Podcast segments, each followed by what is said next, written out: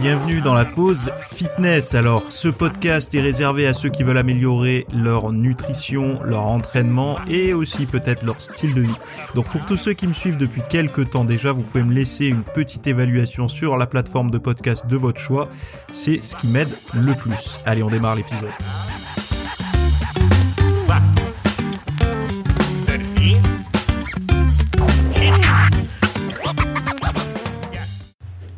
Salut à tous, nouvel épisode aujourd'hui. Donc aujourd'hui, on va parler de petit déjeuner pris tôt dans, la matinée ou tard dans la matinée. Quels sont les impacts sur la santé? Euh, L'activité parentale liée aux enfants et au sport et peut-être quelque chose d'intéressant sur la mémoire euh, lié à la pratique de la musculation et notamment à la consommation d'un seul complément alimentaire particulier. Euh, ce week-end, si vous avez un petit peu suivi l'actualité, euh, surtout si vous êtes allé voir votre boîte mail, vous avez dû voir une newsletter qui disait comment perdre la graisse du ventre sans faire de sport, ou en tout cas un titre similaire. C'est normal, c'est un cours que je vous ai proposé sur toutes les approches alimentaires pour perdre du gras, même sans faire de sport. Alors, je prône pas la non-activité physique. Hein.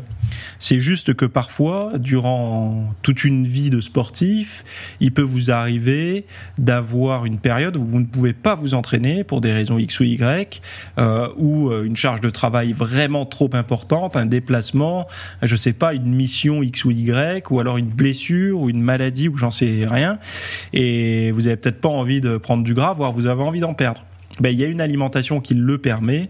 En tout cas, il y a des réflexes à, avoir. Il y a certains compléments alimentaires qui marchent mieux que d'autres d'ailleurs pour ça. Et, euh, et ben, je vous en ai parlé, je vous en ai fait un, un cours avec justement le PDF, la vidéo, les références scientifiques et tout ça. Donc, je vous l'ai mis comme d'habitude dans les notes de ce podcast que vous retrouverez sous l'épisode. Allez, on démarre avec le petit déjeuner avant 8 heures du matin. Donc, ce petit déjeuner, donc prendre son petit déjeuner après 9 heures, donc euh, après 9 heures, euh, pourrait considérablement augmenter le risque de développer un diabète de type 2. Donc, euh, c'est révélé par une étude menée en collaboration entre l'ISG, euh, enfin l'IS Global et l'INSERM en France. Les résultats indiquent que le risque est accru de 59% par rapport aux personnes qui mangent avant 8 heures du matin. Donc, je serais curieux de savoir ce qui se passe entre 8 heures et 9 heures, parce que si c'est avant 8 heures, ça va et après 9h où ça commence à, délirer, si on le prend entre 8h et 9h, comment ça se passe? Bref, c'est de l'humour. Hein. Donc euh, en fait, on comprend qu'il faut le prendre plutôt tôt plutôt que tard. Hein. En plus de l'alimentation, l'heure des repas semble jouer un rôle crucial dans la régulation des rythmes circadiens et du contrôle de la glycémie. Donc ça, c'est important aussi de le préciser parce que les rythmes circadiens, souvent, euh, donc les, rythmes circadiens, c'est le rythme veille-sommeil en gros. Hein, euh, donc c'est ce qui participe parce que souvent on s'attarde peu sur sa journée, mais par contre on, on râle quand on n'arrive pas à dormir. Et en fait, ça, ça c'est c'est une bonne nuit de sommeil se prépare dès le, réveil. C'est ce qu'on dit. Donc dès le réveil, pas le lendemain matin, mais dès le réveil le matin suivant. C'est ce qui conditionne un petit peu la nuit que tu vas passer euh, euh, en fin de journée. Pourquoi? Parce que quand tu vas voir la lumière du jour assez tôt dans la journée, euh, ce qui va stopper la production de mélatonine et ce qui va te permettre de la sécréter un petit peu plus tôt en fin de journée. Euh, donc du coup, de mieux rythmer, de mieux synchroniser euh, tes rythmes de, mélatonine. Donc du coup, euh, ta capacité à t'endormir, on va dire, facilement. Euh, en plus, parce que la, la mélatonine, c'est celle qui te dit euh, il fait nuit, il faut dormir, ou il fait jour, il faut te réveiller. Quoi. Quand elle est quand elle est pas là, euh, tu à cause des écrans bleus ou de la lumière du soleil, ton cerveau sait qu'il fait jour et donc du coup il va pas en cascade déclencher les, les, les, fonctions qui vont te permettre de dormir. Et quand il y a absence de luminosité et absence de, de de et production pardon de mélatonine, tu vas tu vas ton cerveau sait qu'il fait nuit, donc c'est une période propice à l'endormissement, donc il va sécréter tout ce qu'il faut pour mieux dormir. Et ce qui va réguler un petit peu ces rythmes veille-sommeil, ben c'est cette exposition à la lumière, mais également l'heure à laquelle tu vas manger. Et l'heure des repas semble jouer un rôle crucial dans la régulation des rythmes circadiens, donc c'est important, et du contrôle de la glycémie. Donc euh, contrôle de la glycémie, c'est important. Pourquoi? Parce que une glycémie instable, c'est une humeur et une motivation, une énergie instable dans la journée. Donc si plus votre glycémie va être stable durant la journée, mieux vous allez vivre votre journée, plus vous allez performer au sport, plus vous allez réussir à, à comment dire, à prédire votre forme. Et ça, c'est quelque chose d'important. Une glycémie stable, c'est la capacité de prédire la forme à, à H plus 3-4 donc heure plus euh, dans 3 heures, quel sera votre niveau de forme? Si vous avez une glycémie totalement instable durant la journée, vous êtes incapable de pouvoir prévoir ça. Si votre glycémie, vous arrivez à la stabiliser sur la journée, vous arrivez à vous dire, ok, dans trois heures, j'aurai la, pêche pour m'entraîner, puisque euh, euh c'est voilà, mon niveau d'énergie est plutôt euh, constant au, fur et à mesure de la journée. Alors il n'y a pas que la glycémie, hein, évidemment. Il y a la capacité à, faire des pauses au bon moment pour pas trop s'épuiser, pour pas avoir de surcharge mentale, etc. Mais au niveau de la glycémie, donc du taux de sucre, c'est important d'essayer de, de, de l'avoir le plus la, plus plate possible la, glycémie, donc la moins euh, avec le moins de pics et de creux quoi. Euh, et le petit déjeuner euh, tôt le matin sert à ça, aide à ça également et aussi au rythme circadien. Par ailleurs, les personnes qui dînent tard, donc après 22 heures, semblent également être plus à risque. Donc à risque de quoi? D'avoir un diabète de type 2, une glycémie instable et des rythmes circadiens décalés. Néanmoins, une fréquence alimentaire plus élevée, environ 5 fois par jour, est associée à une incidence plus faible de la maladie. Donc d'avoir des plus petits repas et plus fréquents. Euh, il ne faut pas confondre plus petits repas plus fréquents et euh, grignotage. Parce qu'il y a des gens qui se disent, mais moi je mange 5 fois par jour aussi. Hein. Je fais un gros petit déj, je grignote des chips à 11h, puis je mange à midi, puis je grignote des barres chocolatées dans l'après-midi et des bonbons, puis euh, je goûte à 16h, puis je remange le soir un bon gros repas de pâtes carbo, puis après devant la télé je grignote des sucreries. C'est pas ça. Hein. C'est en fait de prendre un apport alimentaire, un apport calorique euh, modeste mais suffisant pour vous maintenir ou pour euh, progresser si vous êtes en phase de progression, et de le diviser euh, en parts plus ou moins égales. Ça ne veut pas dire que vos collations font le même nombre de calories que vos repas, mais il y a moins de. Déjà, c'est de la bonne qualité sur l'intégralité des prises. C'est pas du, du, bon bec, des, conneries, euh, mais on essaie également d'avoir une. Euh, si on a des collations, les repas sont moins, sont plus modestes. Ça veut pas dire que c'est voilà, c'est des gros repas plus des, des grosses collations, quoi. Euh, les auteurs de l'étude concluent que manger tôt, euh, tant pour le petit déjeuner que pour le dîner, pourrait aider à réduire l'incidence du diabète de type 2 qui est une maladie liée au mode de vie majoritairement. Je dis bien majoritairement. Euh, par exemple, vous, moi, si on fait du sport en enchaînement, on n'est pas à l'abri d'un diabète de type 2 euh, à 100%. Mais on a moins de chances que la même version de nous-mêmes qui aurait un comportement euh, un mauvais comportement, c'est-à-dire qu'on mangerait mal, qu'on ferait pas de sport, qu'on dormirait n'importe comment, etc. C'est comme ça qu'il faut voir les choses. On n'est pas à l'abri à 100%, mais on est plus à l'abri que si on faisait n'importe quoi. Il faut pas se comparer aux autres, il faut se comparer toujours à soi. Euh, donc voilà pour ce sujet c'est moi j'aime bien en parler hein, du petit déjeuner etc parce qu'on est quand même dans une ère une un mode de, vie actuellement où le jeûne intermittent a pris beaucoup beaucoup beaucoup de place dans le discours ambiant euh, parce que c'est pratique. Hein. Euh, avant euh, de prendre son petit déjeuner, c'était mal. Aujourd'hui, ben, c'est je fais le jeûne intermittent, donc c'est bien. Les études l'ont montré, blablabla. Alors qu'avant, c'était mais tu prends pas de petit déjeuner, pourquoi, machin. On était tous conscients que pas prendre de petit déjeuner. Après, on se, on se jetait un peu sur la bouffe.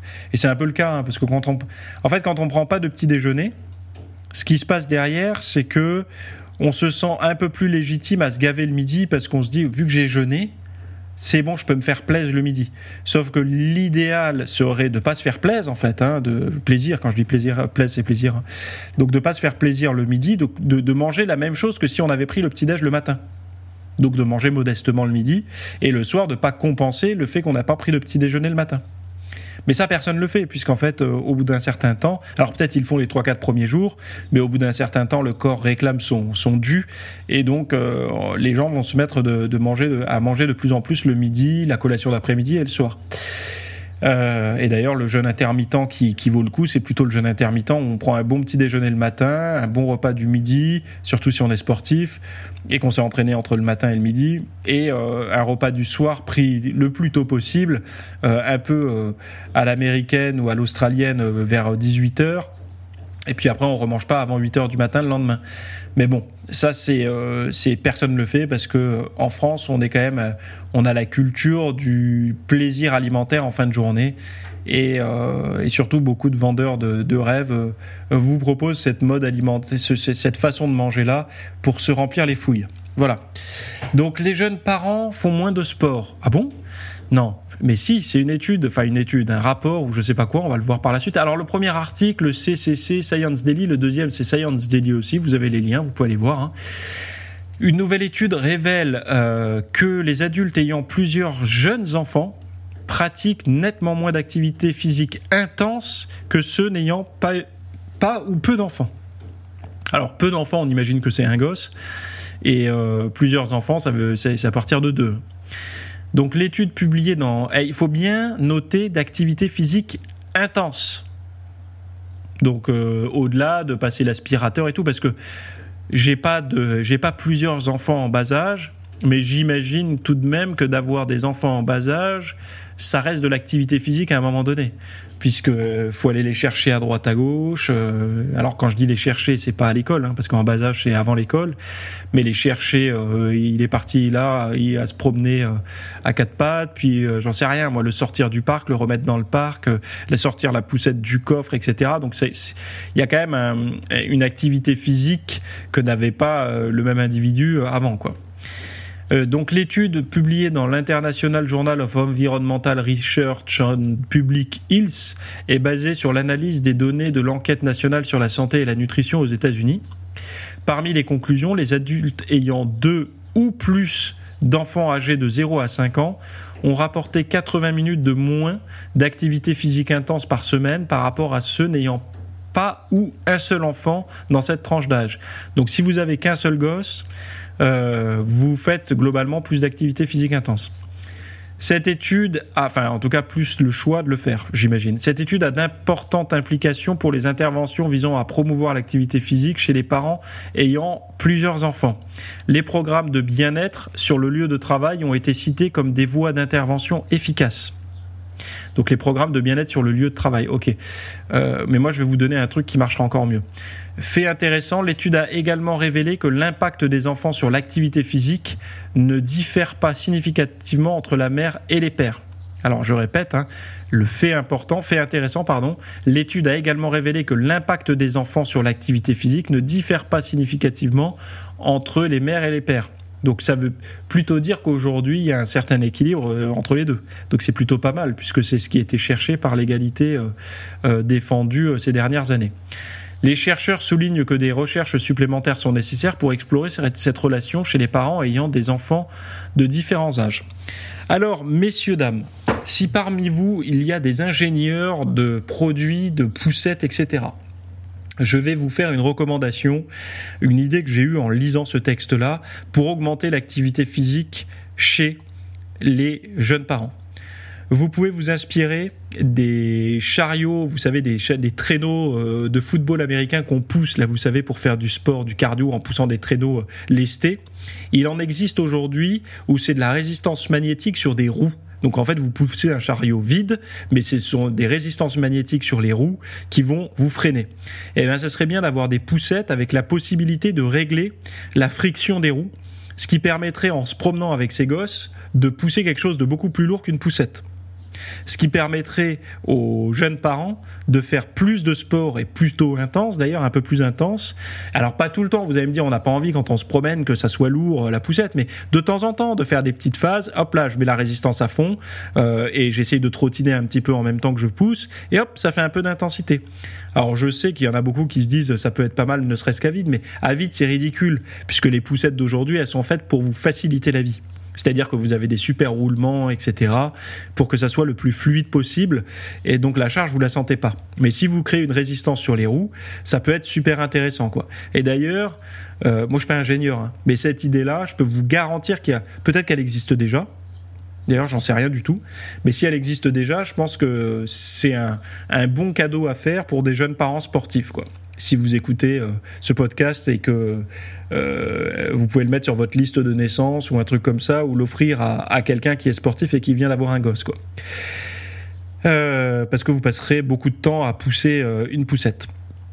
donc voilà, pour vous aider un petit peu, si vous êtes jeune parent de plusieurs enfants en bas âge et que vous avez souvent la poussette à portée de main, ça peut être une stratégie. Alors, j'aimerais bien savoir si ça existe. Hein. Mais là, en direct comme ça, j'ai pas envie de faire la recherche. Ça va pas être agréable pour, pour, pour, vos, pour vos oreilles, quoi.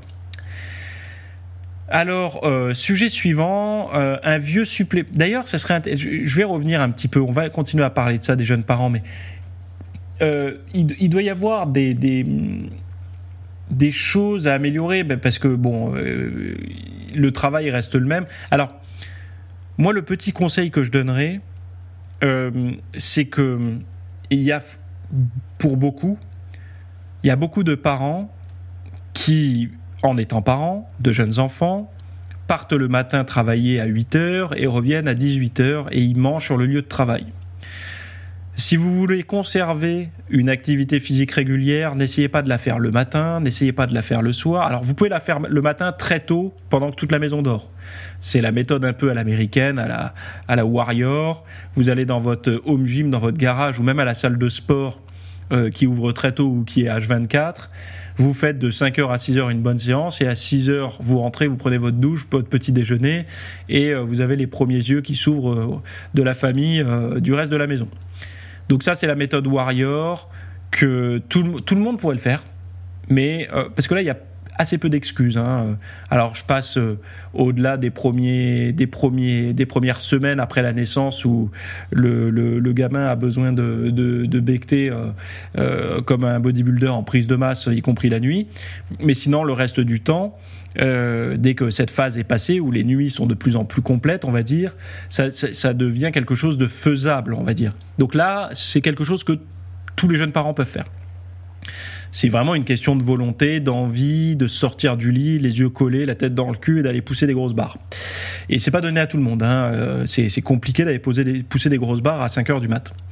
Deuxième astuce, si vous, sur votre lieu de travail, vous déjeunez sur votre lieu de travail, remplacez la pause déjeuner par une pause sportive. Alors, soit vous avez une salle de sport à proximité et donc, du coup, vous travaillez cinq jours par semaine, donc essayez de vous y inscrire à cette salle, puisque forcément, c'est l'endroit où vous pourrez vous entraîner le plus souvent. Et le week-end, si vous avez du temps libre, vous pourrez y aller aussi. Euh, vous devrez faire peut-être un peu plus de route, mais vous pourrez y aller aussi. Euh, sinon, vous pouvez essayer de trouver un spot pour vous entraîner alors il y en a qui le font dans leur bureau, hein. vous prenez un kettlebell, deux haltères, vous pouvez entraîner dans un bureau si vous avez votre bureau. Euh, d'autres préféreront aller euh, courir entre midi et deux ou, aller sur un, un, espèce de parcours de santé où il y aurait une barre de traction, des choses comme ça. Mais globalement, je pense que vous trouverez facilement une salle de sport pas trop loin aujourd'hui, quoi. Euh, ou même un petit équipement TRX ou quoi, kettlebell dans le coffre de la bagnole, et puis vous vous trouvez un espace vert proche, vous allez faire votre séance et puis vous revenez. Ces deux solutions me semblent être les solutions les plus viables. Il y en a qui le font par exemple après 21h ou après 22h. Euh, ça, c'est plutôt les personnes qui ont tendance à être du soir et qui n'ont pas de problème pour s'endormir, bien qu'ils aient eu un entraînement assez proche de leur euh, moment de sommeil. Tout est possible en fait. Le but est de trouver l'équilibre qui vous permet de reproduire le truc. Moi, je pense que juste après le travail à 17h, c'est compliqué. Parce qu'il y aura toujours un moment où l'un ou l'autre dans le couple va appeler l'un ou l'autre pour dire j'ai oublié ça, tu peux passer m'acheter ça euh, ou récupérer euh, bidule, machin, et donc la séance de sport elle saute. Alors que quand c'est dans un moment où les magasins sont fermés, où vous n'êtes pas disponible parce que soit au travail, soit tout le monde dort, euh, c'est beaucoup plus facile, quoi. Donc, très tôt le matin, entre midi et deux sur le lieu de travail, ou euh, après le repas du soir, quand euh, tout le petit monde dort, quoi. ça peut être faisable. Mais, mais voilà, quoi. Donc là, c'était les petits conseils d'entraînement. et en fait, il faut, faut pas que vous ayez de barrière à vous dire oh là là, mais le seul moment où j'ai pour m'entraîner, c'est le soir après 21h, mais c'est pas bon pour le sommeil. C'est pas grave. C'est toujours mieux de faire du sport que pas du tout. Donc faites-le à ce moment-là. N'ayez pas des croyances, des résistances par rapport à ça. Mieux vaut faire pas de sport, mieux vaut faire du sport proche du sommeil que pas du sport du tout. Pas de sport du tout pour la santé et pour le, pour votre forme physique, votre estime euh, de vous-même, etc. Mais sinon, euh, si vous voulez augmenter votre euh, quantité de calories brûlées, pensez à cette fameuse poussette et pensez à moi le jour où vous l'aurez breveté à m'en envoyer un exemplaire pour que je la teste. Voilà. Alors, un vieux supplément au service de la mémoire. Euh, quand je dis vieux supplément, vous allez savoir pourquoi. Donc un complément alimentaire communément utilisé par les bodybuilders euh, pourrait aider à prévenir la progression de la maladie d'Alzheimer. Donc n'oublions pas que la maladie d'Alzheimer aujourd'hui, c'est une pathologie euh, qui n'est... Alors un nouveau médicament, je crois, est sorti il n'y a pas longtemps qui aide à, freiner un petit peu, euh, je crois, de l'ordre de 30%. Euh, je veux pas m'avancer, mais je crois que c'est ça les chiffres, hein, de freiner un peu la progression. Mais aujourd'hui, on, freine un peu des cas de fer, mais on n'arrive pas à, freiner totalement. Euh, c'est pour ça que c'est intéressant de le savoir de plus en plus tôt pour essayer d'agir le plus tôt possible.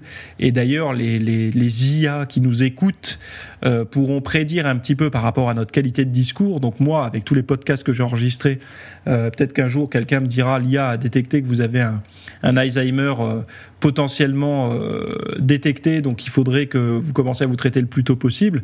Euh, chose qu'un médecin ne peut pas faire en fait, parce qu'il n'est pas là à nous écouter, à, à détecter les, les, les flexions, les, les, temps morts entre les mots, les doutes, etc. qu'on pourrait avoir.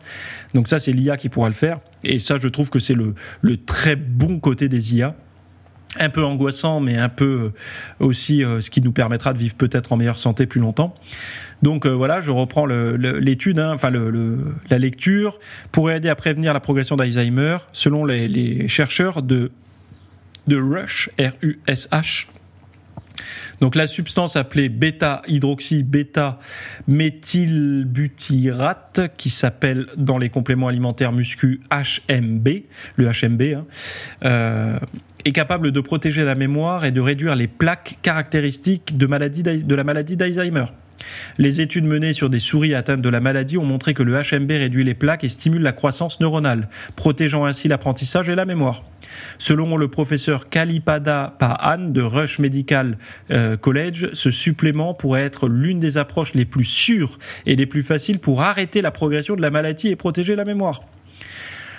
Le HMB stimule un récepteur hormonal nucléaire appelé PPARY dans le cerveau qui régule le transport des acides gras, essentiel à son succès en tant que complément neuroprotecteur.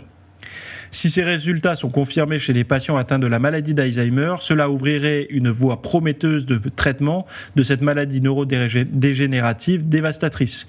Les résultats de l'étude ont été récemment publiés dans Cell Reports. Alors on attend que ce soit euh, chez l'homme. Hein. Aujourd'hui, alors le HMB, vous risquez pas grand-chose hein. Euh, en consommer, ça reste. Euh, alors évidemment, comme tout complément alimentaire, tout complément alimentaire, je me dois de vous dire avant de modifier votre diète, allez voir un professionnel de santé, etc. Vous pouvez avoir des si vous prenez un traitement et tout. Donc il faut un, avis médical. Et mais bon, vous êtes des adultes et je pense que si vous avez euh, des des contre-indications, vous le savez. Euh, et mais par contre, ça donne une piste parce que euh, le HMB, ça reste une un complément alimentaire assez largement disponible, y compris en France. Et si ça peut être bon pour la mémoire, au-delà euh, de la maladie d'Alzheimer, hein, ça peut être quelque chose d'intéressant puisque la mémoire a tendance à flancher un petit peu chez tout le monde en vieillissant. Et ça peut être intéressant d'en prendre, surtout que ça n'a pas que cet avantage euh, euh, pour la, la, musculation. Alors nous, on, le consommait beaucoup pour la récupération. Mais en fait, depuis l'arrivée massive des, BCA, la popularité du HMB a tendance à, à diminuer. Les gens disent oh on préfère prendre des BCA, c'est mieux, etc. Euh, donc bon, la, la, la peut-être qu'on n'a pas détecté. Euh, de toute façon, il faut se dire une chose, c'est que les études, en avançant, apportent des informations qui contredisent parfois le passé. Et euh, ça ne veut pas dire que si on a trouvé mieux dans un domaine, l'ancien complément alimentaire ne peut pas se révéler utile dans un autre domaine. Et c'est toujours comme ça qu'il faut observer euh, l'avancée, parce qu'il ne faut pas rester. C'est pas parce que vous avez dit un jour que c'était bien et qu'aujourd'hui c'est plus bien qu'il faut cacher que c'est plus bien, mais l'inverse est vrai aussi. Et le but c'est d'avancer, de, de, comprendre, parce que si on se base que sur la nouveauté pour nettoyer le passé, on se retrouve toujours à avoir le même nombre d'outils. C'est-à-dire qu'on a toujours le nouvel outil, on a toujours le nouvel iPhone dans la main, mais en fait on a perdu tous les anciens, donc on n'a pas vraiment progressé, on n'a pas plus de cordes à son arc. On a juste un, meilleur outil aujourd'hui, mais on n'a pas, la, plusieurs outils. Et la recherche nous permet, plus elle avance, Donc on, augmente sa recherche. En fait, on devient de plus en plus pointu dans des petits domaines. Donc par exemple, euh, je, synthétise, mais avant, le complément alimentaire miracle, c'était la protéine en poudre pour la musculation. Donc on se disait protéine en poudre, muscle, etc. Puis de plus en plus, on a scindé un petit peu ça, on a trouvé les BCA, on a parlé des oméga 3, on a vu la créatine, on a parlé de la carnitine, on a parlé de bon, bon bref, et on a commencé à, à, comment dire à, augmenter le domaine, le, champ des, compétences, ce qui n'a pas euh, nettoyé l'efficacité de la protéine en poudre, la protéine de lait. Elle est toujours présente. Mais on a aussi les BCA, la créatine, les oméga 3, les vitamines, la vitamine D depuis quelques années. Enfin bon, bref, voilà. Et c'est un petit peu ça. Donc aujourd'hui, le HMB, peut-être qu'il va trouver une certaine place au niveau de la mémoire, au niveau du cerveau, on va dire. Et bon, là, pour l'instant, je m'avance un peu. Il faut attendre de voir ce que dira les, les études à l'avenir. Mais ça reste quelque chose à, voilà, à surveiller, quoi. Voilà. Comment perdre la graisse du ventre sans faire du sport? Donc, euh, allez voir ce cours que j'ai proposé. Je vous en parlais en introduction. Euh, donc. Je parle aussi du régime vegan. Hein. il y a une grosse croyance par, rapport à ça. Je parle de, de, trois minéraux, dont un euh, sur la perte de graisse qui est très largement oublié et une manière d'en avoir suffisamment euh, avec une diète saine. En fait, une diète saine vous carence dans un certain minéral, surtout quand elle est très saine, surtout quand elle est, euh, enfin voilà, vous, vous verrez dans le cours. Et donc moi, je vais vous donner les, les, outils pour euh, rehausser cette carence que beaucoup de personnes en mangeant sainement vont avoir. Et ça participe grandement à réduire la graisse viscérale et la graisse hépatique. Voilà et même aussi la graisse sous-cutanée. Mais souvent dans les études, ils parlent de graisse viscérale et graisse hépatique parce que c'est celle qui est dangereuse c'est celle qui produit beaucoup d'inflammation, beaucoup d'hormones, etc. Et donc c'est celle dont on veut se débarrasser pour retrouver la santé. Mais ça participe aussi à, la réduction de la graisse sous-cutanée, qui est celle qui voile vos abdos, euh, qui floute vos fesses, etc. Voilà, ceci étant dit, vous avez euh, le lien dans les notes de cette émission pour aller voir euh, tout ça, y compris cette perte de graisse sans sport. Et on se retrouve sinon la semaine prochaine pour un autre podcast. Bye bye. Merci d'avoir écouté cet épisode. Alors, avant de partir, j'avais juste quelque chose à vous partager. Euh, c'est vrai que euh, vous avez peut-être des temps morts à meubler, euh, que ce soit des temps de trajet dans les transports en commun, du cardio un petit peu long sur sur un tapis de course, ou alors tout simplement envie de de remplacer les programmes que vous avez la, la soirée pour de l'apprentissage. Vous êtes peut-être adepte des émissions, des documentaires, des reportages, etc. Sauf que dans le monde de la de la musculation, de la nutrition, euh, du développement, ben voilà, d'un mode de vie sain, etc. C'est un peu maigre en contenu dans les médias grand public. Et donc, ce que je vous propose moi personnellement, c'est d'aller faire un tour dans la dans la bibliothèque que je. Alors, c'est un Netflix version fitness privé qui vous coûtera moins cher qu'un lavage auto rouleau par mois. et là, vous avez vraiment tous les sujets. Alors, c'est plein de cours hein, que je propose. Il y en a déjà plus de 300. ce sont bah, voilà, sur le sommeil, sur euh, les hormones, sur euh, la nutrition. Donc euh, ça peut être pourquoi on a faim, pourquoi on n'arrive pas à tenir un régime, comment faire, quelles sont les solutions, mais aussi d'anatomie pour l'entraînement, des programmes d'entraînement. Donc tout ce qui est lié à la perte de graisse, si vous avez du gras sur le bas du ventre depuis des années, ou alors si vous avez du mal à prendre de la masse musculaire, tous ces sujets du plus connu entre guillemets, du plus recherché au plus pointu, tous ces sujets sont largement abordés euh, dans ce dans cet espace VIP. Donc euh, pour rappel, pour y accéder, vous avez un lien en description. Si vous le trouvez pas, vous allez sur www.fitnessmiss.fr et euh, vous faites devenir membre. Voilà, il y a, y a, vous trouverez sur le site et vous accédez à ce contenu caché que vous pourrez écouter partout. Voilà, je vous laisse ici. Très bonne fin de journée à tous.